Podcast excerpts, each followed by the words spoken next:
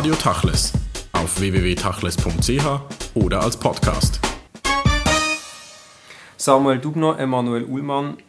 Am 23. Oktober sind die nationalen Wahlen, Parlamentswahlen. Ihr beide kandidiert für den Nationalrat für die Grünliberale Partei. Samuel Dubner, was hat Sie motiviert, zu kandidieren jetzt auf dem nationalen Parkett? Also ich politisiere schon gerne. Ich bin im Zürcher Gemeinderat seit 2010 und äh, wäre natürlich sehr motiviert, auch Verantwortung auf nationaler Ebene zu übernehmen. Ich muss allerdings sagen, dass meine Wahlchancen auf dem 21. von 34 Plätzen das mal sehr gering sind. Das ist ein Teil von meiner Motivation, sicher auch darin zu, zu finden, dass ich mich für künftige Wahlen einerseits innerhalb und außerhalb der Partei positioniere und Erfahrungen sammeln in einem nationalen Wahlkampf. Emanuel Ullmann, Sie haben bereits in Basel im Grossrat für die FDP politisiert. Wieso jetzt auf dem nationalen Parkett? Wieso für die Grünen Liberalen?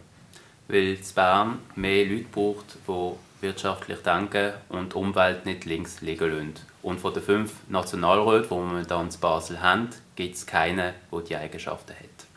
Ihr beide sind Ökonomen, ihr beide sind jung, ihr beide haben in der jüdischen Gemeinde in Basel und in Zürich äh, mitgeschafft, entweder das Mandat beim Samuel Dubner, beim ähm, Emanuel Ullmann als Vorstandsmitglied, sogar äh, Finanzverantwortliche.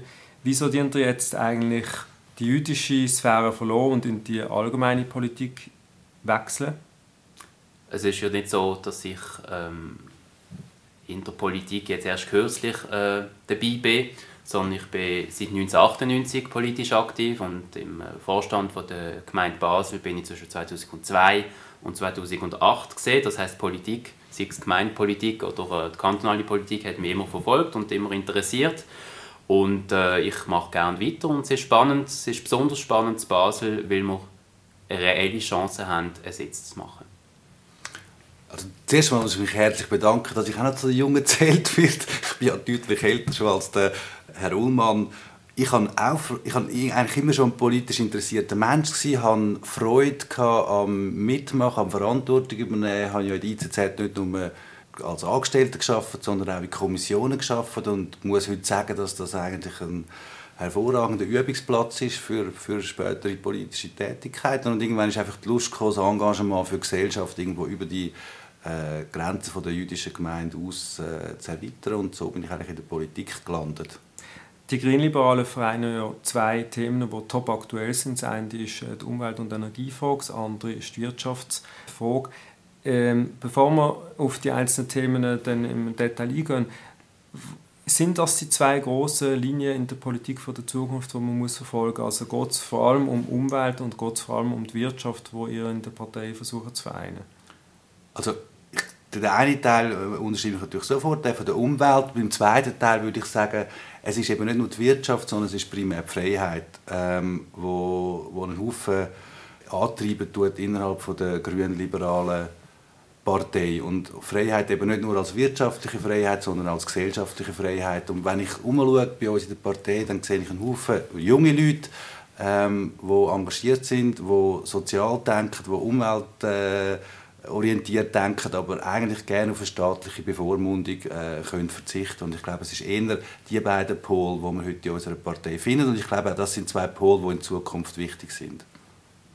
Das ist absolut richtig. Also der Herr Dugno hat das sehr gut zusammengefasst. Hat das sehr gut zusammengefasst. Lassen Sie mich mal äh, die zwei Themen voneinander trennen. Äh, wir sind und stecken jetzt wieder in einer Wirtschaftskrise. Das wird uns zumindest so äh, vermittelt von den Politikern. Wenn man Zahlen anschaut, ist das noch nicht immer ganz so nachvollziehbar. Den Schweizerinnen und Schweizern geht es immer besser, wir haben eine höhere Lebensqualität äh, und trotzdem wird von Krise geredet. Wie seht ihr das? Also ihr sind ja die Politiker, falls ihr gewählt werden, werdet, die euch dann um die Krise kümmern Haben wir eine Wirtschaftskrise und wenn ja, wo sind die Schwerpunkte, um die zu bekämpfen? Gut, Wirtschaftskrise stimmt, dass wir im Verhältnis zu den anderen Staaten in Europa, aber auch in der Rest von, der Welt äh, relativ gut dastehen. Aber wir haben natürlich gewisse Problemfelder, sei es jetzt Umweltprobleme. Wir wissen, dass wir äh, Zersiedlung haben von der Landschaft. Das ist nicht erst seit gestern, aber die nimmt zu. Das ist ein Problem. Dann gibt es Probleme im finanziellen Bereich. ähm, Sozialversicherungen, wo die Reformen einfach nicht vorangehen. Ich möchte daran erinnern, dass das bisherige Parlament gerade im Gesundheitswesen beispielsweise nichts hat können machen gegen die steigenden Krankenkassenprämien. Erwähnen kann man auch die 11. AV-Revision. Dann in der Finanzkrise haben wir uns äh, vom ausländischen Druck äh, sind wir in Knie gegangen und Abzockerinitiative minder, etwas Heikles, wird einfach immer umeinander geschoben. Es werden keine konkreten Lösungsvorschläge äh, vorgebracht von dem Parlament. Das, das Parlament tut sich natürlich auch ähm, gegenseitig blockieren zwischen der Pol, SP, SVP und, und so kommen wir nicht voran. Also es gibt Probleme und die Probleme werden einfach nicht richtig angegangen, werden nicht gelöst. Und von dem her ja, ist es wichtig, dass es äh, Politiker, engagierte Politiker, gerade aus der Mitte von der Grünliberalen hat, die etwas in Bern können bewirken können. Teilen Sie die Auffassung weitgehend? Ähm, weitgehend, also ich meine, jetzt die Economy Stupid, das hat mal, ich weiß nicht, der Clinton war, also ein amerikanischer Präsident gesagt, also Wirtschaft ist natürlich immer ein Thema ähm, bei Wahlen und momentan haben ein Haufen Leute Angst, eine starke Franken wird als Bedrohung wahrgenommen. Es ist spannend zu schauen, was für Schlenker andere Parteien beispielsweise gemacht haben, wenn es um die Rolle der Schweizerischen Nationalbank gegangen ist, wie eine SVP zusammen mit der Weltwoche, wo die scharf attackiert hat, um sie nachher in den Himmel äh, loben. Das ist, äh, ich sage mal, für jemanden, der noch nicht in Bern ist, teilweise schon ein bisschen besonders und komisch zum Anschauen. Und ähm, ich glaube aber, dass es in der Tat nicht so schlecht geht. Ich glaube auch, dass Schweizer Franken beispielsweise nicht primär ein Schweizer Frankenproblem ist, sondern ein Problem ist von ausländischen Währungen. Wenn man den Schweizer äh, Staatshaushalt anschaut, tut, dann ist der im Vergleich mit anderen sehr, sehr gesund. Und ähm, der hohe Franken ist natürlich auch Folge von der politischen und wirtschaftlichen Stabilität im Land je länger, desto mehr steigt die Lebensqualität, Ansprüche an äh, Gesundheit, an soziale und andere Sicherheitsaspekte werden immer höher und höher. Das äh, nimmt kein Ende. Muss die Politik nicht einfach auch mal anstehen und ehrlich sein und sagen, das und das und das können wir leisten, da ist die Grenze erreicht und das und das und das können wir nicht mehr erreichen. Sie haben die AV-Revision erwähnt oder Reformen im Sozialversicherungswesen. Es hat nicht gerade die grünliberale Partei, die einen gewissen Pragmatismus immer wieder äh, an den Tag versucht zu legen, einfach mal sagen, das ist ein Programm, das wir können einhalten und, und sagen, das ist die Wahrheit. Absolut, das glaube ich, auf alle Fälle würde ich sofort unterschreiben. Ich glaube, äh, zumindest die Grünliberalen, die ich kenne, ähm, haben einen Freiheitsbegriff, der nicht einfach ein Laissez-faire ist, sondern eben auch gekoppelt ist an, an persönliche Verantwortung. Und da stelle ich mir vor, dass die Grünliberalen durchaus Hand bieten, wenn es darum geht, Sozialwerke beispielsweise zu überholen und zu renovieren, äh, damit die für die Zukunft fähig sind. Wenn man schauen tut, Altersvorsorge beispielsweise, äh, irgendwann wird es eine Erhöhung vom Rentenalter geben. Ich glaube, da führt kein Weg daran vorbei. Da denke ich, sind die Grünliberalen sehr äh, pragmatisch und sicher mit dabei, wenn es darum geht, Lösungen zu schaffen. Also das heißt, wenn ich euch jetzt beide mal in einen Topf werfe, dort sind eigentlich mehr Ökonomen und weniger Politiker, dass man einfach sagt, das sind Fakten, wissenschaftlich erhärtet und die müssen gelten. Ja gut, man muss natürlich auch schauen, dass man mehrheitsfähige Lösungen heranbringen kann. Und äh, ich habe es vorher schon erwähnt, man hat leider die extremen Pole SP und SVP, die sich gegenseitig blockieren, respektive unheilige Allianzen eingehen, damit alles blockiert wird. Und äh, Aufgabe von einer verantwortungsbewussten Mitte und von den Grünliberalen ist natürlich Lösungen aufzuzeigen, wo dann alle damit leben können. Und das ist wie immer in der Schweiz ein Kompromiss. Gut, man kann sagen, in einer Konsensdemokratie ist eine unheilige Allianz immer noch besser als eine scheinheilige Allianz. Also Sie haben vorhin die SVP angesprochen mit der Kampagne gegen die äh, gegen die Nationalbank in der Frage von, wie wir die Krise und der starke Franken bewältigen, wo dann über Nacht sozusagen äh, 180-Grad-Meinung äh, ändert. Das ist eher scheinheilig, während dem unheilige Allianzen durch realpolitisch kann Sinn machen es bringt einfach die, äh, Schweiz nicht voran, weil es alles blockieren. Das heißt, man, man keine Lösung. Man kann natürlich sagen, das ist für nicht die Lösung und wegen dem haben wir es lieber blockiert. Aber wenn man jetzt die vergangenen vier Jahre anschaut, dann hat man durchaus Lösungen gehabt aber äh, wir sind nicht vorangekommen. Und wie würden Sie diese Blockade von der Pol versuchen aufzubrechen in einem Parlament? Gut, die Bevölkerung ist am Zug. Indem sie grünliberal wählt, wird sie auch die entsprechenden Pole aufbrechen Also, wir haben, also im Gemeindeparlament in Zürich haben wir jetzt schon ein paar Mal gesehen, dass gerade die Grünliberalen ähm, es geschafft haben, eben eine Brücke zu schlagen zwischen den unterschiedlichen Polen, dass wir teilweise mit Kompromissvorschlägen gekommen sind, wo dann sowohl an einer linken als auch an einer rechten Seite erlebt hat, zuzustimmen. Und ich kann mir durchaus vorstellen, dass eine grünliberale Partei, wenn sie dann Fraktionsstärke erreicht, was wir eigentlich hoffen und erwarten jetzt im Herbst, so eine Rolle noch stärker könnte wahrnehmen im Parlament in Bern, als sie das bisher kann, wo sie ja mit der CVP und der EVP zusammen eine Fraktion bildet. Genau, und ich äh, möchte noch dazu fügen, dass in Basel haben wir die Konstellation. Wir sind sechs äh, Personen, wir haben eine Fraktion von 100 im Grossen Rat und wir haben jetzt in den vergangenen äh, drei Jahren, wo die Legislatur schon dauert, haben wir immer können das Züngli an der Waage spielen und dann genau unsere Stärken ausspielen, indem wir zum Beispiel bei bürgerlichen Anliegen wie die Schulterbremse mit den Bürgerlichen äh, gestimmt haben, während bei äh, Umweltanliegen, zum Beispiel energetische Sanierung, strengere Richtlinien, haben wir konsequent mit Rot-Grün äh, gestimmt und dadurch haben wir auch die entsprechenden Mehrheiten können, äh, gewinnen.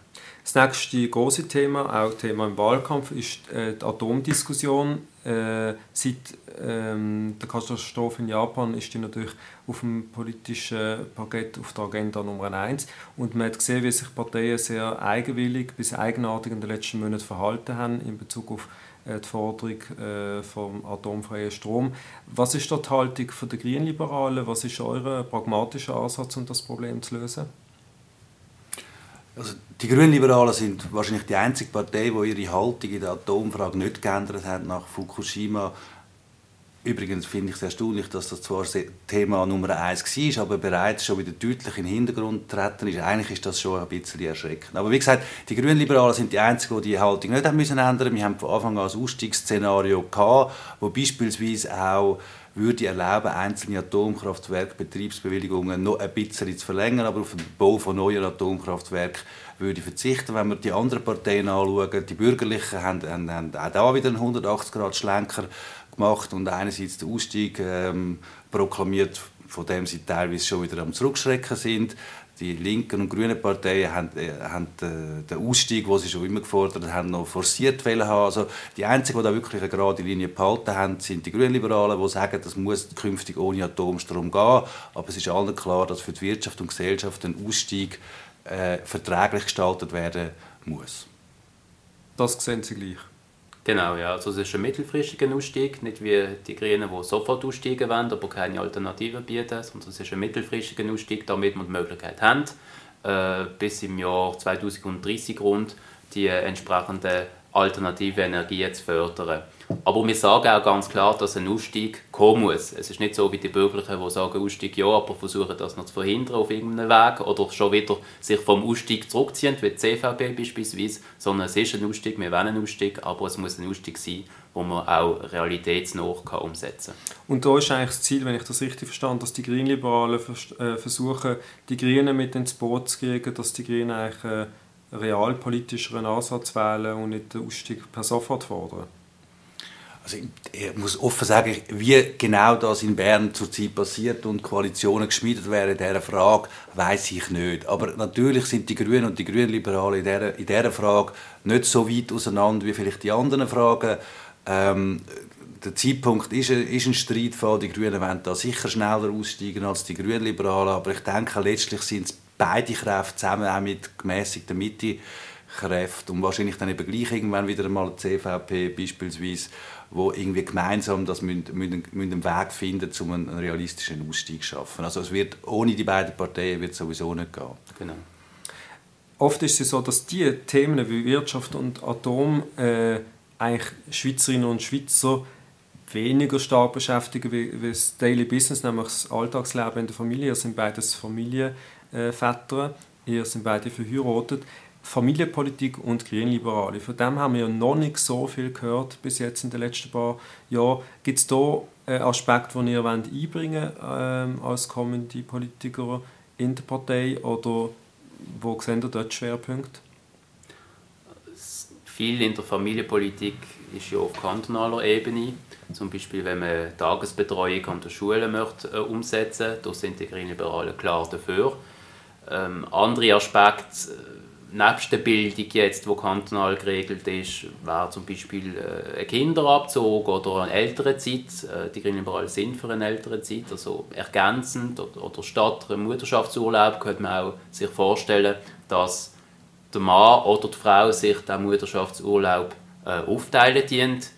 Ich muss jetzt sagen, persönlich finde ich das ein Nebenaspekt, weil wichtig ist, dass die Kinder die Möglichkeit haben, äh, Ganztagesbetreuung zu haben und äh, dass die Frau die Möglichkeit hat zu arbeiten, so wie der Mann auch, dass es auch Möglichkeiten gibt, in dem Brief äh, Teilzeit zu arbeiten, sowohl Mann als auch Frau.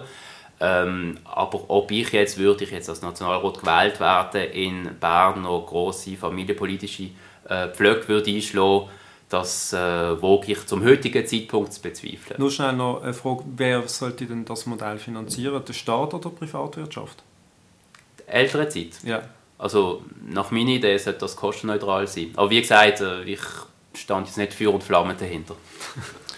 Die grünliberale Partei hat sich sicher auch als Familienpartei positioniert. Das schlägt keine Geissen weg. Aber es hängt natürlich auch damit zusammen, dass wir, wir sind eine sehr junge Partei. Ich bin 45, ich bin der zweitälteste Gemeinderat in unserer Fraktion. Als wir angefangen haben, haben wir zwei mit Kind. Jetzt mittlerweile kommt das ein oder andere Fraktionsgespönli wird jetzt auch Vater oder Mutter. Also ich kann mir vorstellen, wenn es noch ein paar Jahre geht, wird das Thema Familie die Grünliberalen sicher auch noch stärker beschäftigen. Aber der Ullmann hat recht, im Prinzip geht es nicht darum, aus der grünliberalen Perspektive ein bestimmtes Familienmodell als das Richtige zu bezeichnen, sondern es geht darum, Freiheiten zu schaffen, dass Männer und Frauen und Familien sich so möglichst frei können verwirklichen und ihr Modell können leben, das sie für sich selber als das Richtige anschauen. Und für das braucht es eine Infrastruktur. Lassen Sie mich vielleicht zum nächsten Thema kommen und eins, das auch aktuell ist aufgrund der Initiativen, die zurzeit in der Luft schweben. Die Schweiz wird ja flächendeckend zugepflastert mit dem äh, Plakat von der SVP in Bezug auf die Einwanderungsinitiative. Äh, man hört eigentlich wenig im politischen Umfeld, wo dort dagegen argumentiert. Man nimmt das mittlerweile seit 20 Jahren einfach hin, die Art und Weise von äh, Plakat, aber auch die Art und Weise von der Thematisierung von, von Fremden und Minderheiten. Ihr beide gehören nicht nur politisch einer Minderheit an, sondern auch äh, die jüdische Gemeinschaft. Wie geht ihr mit diesen Themen um? Ist das auch ein Thema, das ihr versucht in der Partei irgendwie einzubringen? Also es ist ein Thema, das mich natürlich beschäftigt und ich finde die Kampagne von der SVP immer noch furchtbar nach all diesen Jahren und finde es genauso furchtbar, dass, dass ein Haufen Leute das einfach abgestumpft ein bisschen sind und man sich an die Plakate gewöhnt haben, die eigentlich eine Sprache sprechen, die gerade uns eigentlich besonders verschrecken sollte. Ich muss aber zugeben, dass natürlich als, als Lokalpolitiker das Thema Einwanderung äh, nicht so auf, auf meiner persönlichen politischen Agenda steht, aber ich persönlich habe auch da einen sehr liberalen Ansatz und bin natürlich überhaupt nicht äh, dafür, dass man da die bilateralen würde aufkündigen, wie das die SVP fordert. Ich glaube, da wird, wird äh, da macht sich die SVP quasi zum Brandstifter, wo sich gleichzeitig als, als Feuerwehrmann möchte aufspielen. Also die SVP hat aus meiner Sicht einen grusigen Politstil. Äh, und sie haben praktisch unbeschränkte finanzielle Mittel. Das heißt, für eine grünliberale Partei ist es auch schwierig, da finanziell etwas dem entgegenzusetzen. Gleichzeitig tut die SVP aber immer ganz geschickt äh, Themen ansprechen, die ein Obenbehagen sind in der Bevölkerung. Teilweise werden sie ja natürlich geschürt nachher durch die Werbekampagne, aber es hat immer ein Problemfeld dahinter, wo die Leute unter den Nägeln brennt. Und man kann nicht äh, sagen, dass die SVP einfach spinnt und dass man äh, die Anliegen von der SVP überhaupt nicht darauf soll eingehen soll, sondern man muss sich damit auseinandersetzen. Auch jetzt gerade aktuell wieder mit der Zuwanderung. Es ist nun einmal so, dass alles viel mehr Leute in die Schweiz kommen. Es ist per se nicht schlecht, weil äh, die Wirtschaft braucht äh, die Personen. Die sind ja auch geholt worden von der Wirtschaft. Aber wenn man es auch unter dem Aspekt von der Zersiedlung anschaut, dann äh, kann man durchaus äh, Zuwanderung als ein Teilaspekt, ich betone Teilaspekt von der Zersetzung anschauen und versuchen, Lösungswege gegen die Zersiedlung äh, zu bringen. Und das sind verschiedene Punkte, das ist verdichtetes Bauen beispielsweise, Raumplanung, aber Zuwanderung ist auch ein Punkt und da muss man dann sagen, gut, äh, was wollen wir in Zukunft? Was ist unsere Vision? Wo wollen wir, dass die Schweiz angeht? Und das ist etwas, wo zu wenig gemacht wird in der äh, Politlandschaft. Man schaut, man, man plant allenfalls bis zu den nächsten Wahlen, aber man hat keine Vision für die Schweiz. Das machen für ein paar Bundesämter, aber so konkret, konkret ist es nicht. Und, äh, würde ich jetzt auch national können politisieren dann würde ich das gerne einbringen bei den Grünen Liberalen, dass wir eben auch nicht nur Strategien, sondern auch Visionen haben, gerade was Zuwanderung und Zersetzung anbelangt. Aber da geht es im Wesentlichen auch um das Thema Agenda-Setting, also wer setzt Themen in der Schweiz und das macht seit 20 äh, Jahren, seit der äh, Europaabstimmung vor allem die SVP und ja. wenn sie es nicht macht, dann macht sie es so geschickt, als ob, als ob sie es gemacht hat, wie jetzt bei der Nationalbank. Ähm, Agenda-Setting. Ich meine, ihr seid eine kleine Partei, habt wahrscheinlich wenig Möglichkeiten, äh, die Themen wirklich äh, zu bestimmen. Die grossen Parteien äh, sind zum Teil groß hinter drin, also die SP namentlich und die FDP natürlich auch. Wie äh, sollte man das anders machen? Wie könnte man das Agenda-Setting im Parlament, sagen wir, von der SVP äh, wegnehmen und, die, und den anderen übergeben? Also Teil vom Agenda-Setting wird man schwerlich können wegnehmen weil, weil einem schlicht und ergreifend Mittel fehlen, die eine, eine SVP zur Verfügung hat. Aber die Grünliberalen probieren durchaus auch äh, punktuell Agenda-Setting zu machen. Wir, beispielsweise haben, haben wir jetzt äh, eine Volksinitiative äh, am Laufen, wo die Grünliberalen die Abschaffung von der Mehrwertsteuer und, äh, fordern und einen Ersatz mit der Energiesteuer. Ähm, und das ist eigentlich ein sehr interessantes Thema und ich denke, das ist, wird, wird in Zukunft sicher auch noch zu, zu Diskussionen einerseits über die Mehrwertsteuer, aber auch über eine Energiesteuer und Lenkungsabgaben ähm, äh, führen und ich glaube, da wird die, mit, mit so Vorstößen werden die Grünen Liberalen auch in Zukunft probieren, zumindest ein paar Farbtupfer in die Agenda zu setzen. Ich würde sogar sagen, mehr als Farbtupfer. Äh, wenn wir Volksinitiativen lancieren und äh, das Heft in die Hand nehmen, dann können wir durchaus auch äh, Meinungsbilder sein. Und wichtig ist, dass man einfach die äh, Botschaften einfach rüberbringt, aber einfach und fundiert. Nicht wie die SVP, wo irgendetwas sagt, wo aber weder Hand noch Fuß hat, sondern dass, auch, dass man auch seriös recherchiert und dann die Botschaften überbringt. Man hat so den Eindruck in den letzten Jahren, und ich zähle euch beide jetzt immer noch zu der jungen Generation, dass gerade äh, bei den Jüngeren ein bisschen eine Tendenz stattfindet, dass man sich abwendet von der Politik äh, hin zu ganz anderen Plattformen. Social Media ist ein, grosse, ist ein grosses Thema. Ähm, habt ihr diesen Eindruck auch? Und falls ja, warum ist das so, dass, äh, dass sich zunehmend mehr Junge einfach nicht mehr für das ganze politische äh, Geschehen interessieren? Ich habe den Eindruck eigentlich nicht so fest. Und zwar weil ich halt gerade in einer Partei bin, wo ich einen Haufen junge Leute sehe, die engagiert sind, die da jetzt eine politische Heimat gefunden haben, wo sie nicht wo es vorher nicht gegeben hat, oder sagen wir mal, vielleicht jetzt der LDU nicht mehr gibt, schon lange nicht mehr gegeben hat. Ähm, wenn ich die Grünliberalen probiere, ich sage mal einer älteren Generation, also von mir aufwärts von mir aus zu erklären, dann, dann bringe ich viel den LDU-Vergleich und, äh, und das scheint einzuleuchten und die Jüngeren kennen das zwar nicht, aber ich glaube, das ist genau die der politische Ecke, wo da wo einen Haufen Möglichkeiten gibt, sich zu engagieren. Es gibt natürlich aber auch wie soll ich sagen, ein gewisses Desinteresse an der Politik, aber ich interpretiere das eigentlich eher als das äh, Zeichen, dass wir in einer Gesellschaft leben, wo es einem Haufen Leuten sehr gut geht. Also ist eigentlich der Eindruck falsch und junge Politiker wie Sie, Ullmann, sind eigentlich äh, keine Seltenheit? Ja, man muss unterscheiden zwischen politisch interessiert und politisch aktiv. Also es gibt, es gibt tatsächlich Jungparteien und ich habe das Gefühl, es gibt als wie mehr Jungparteien.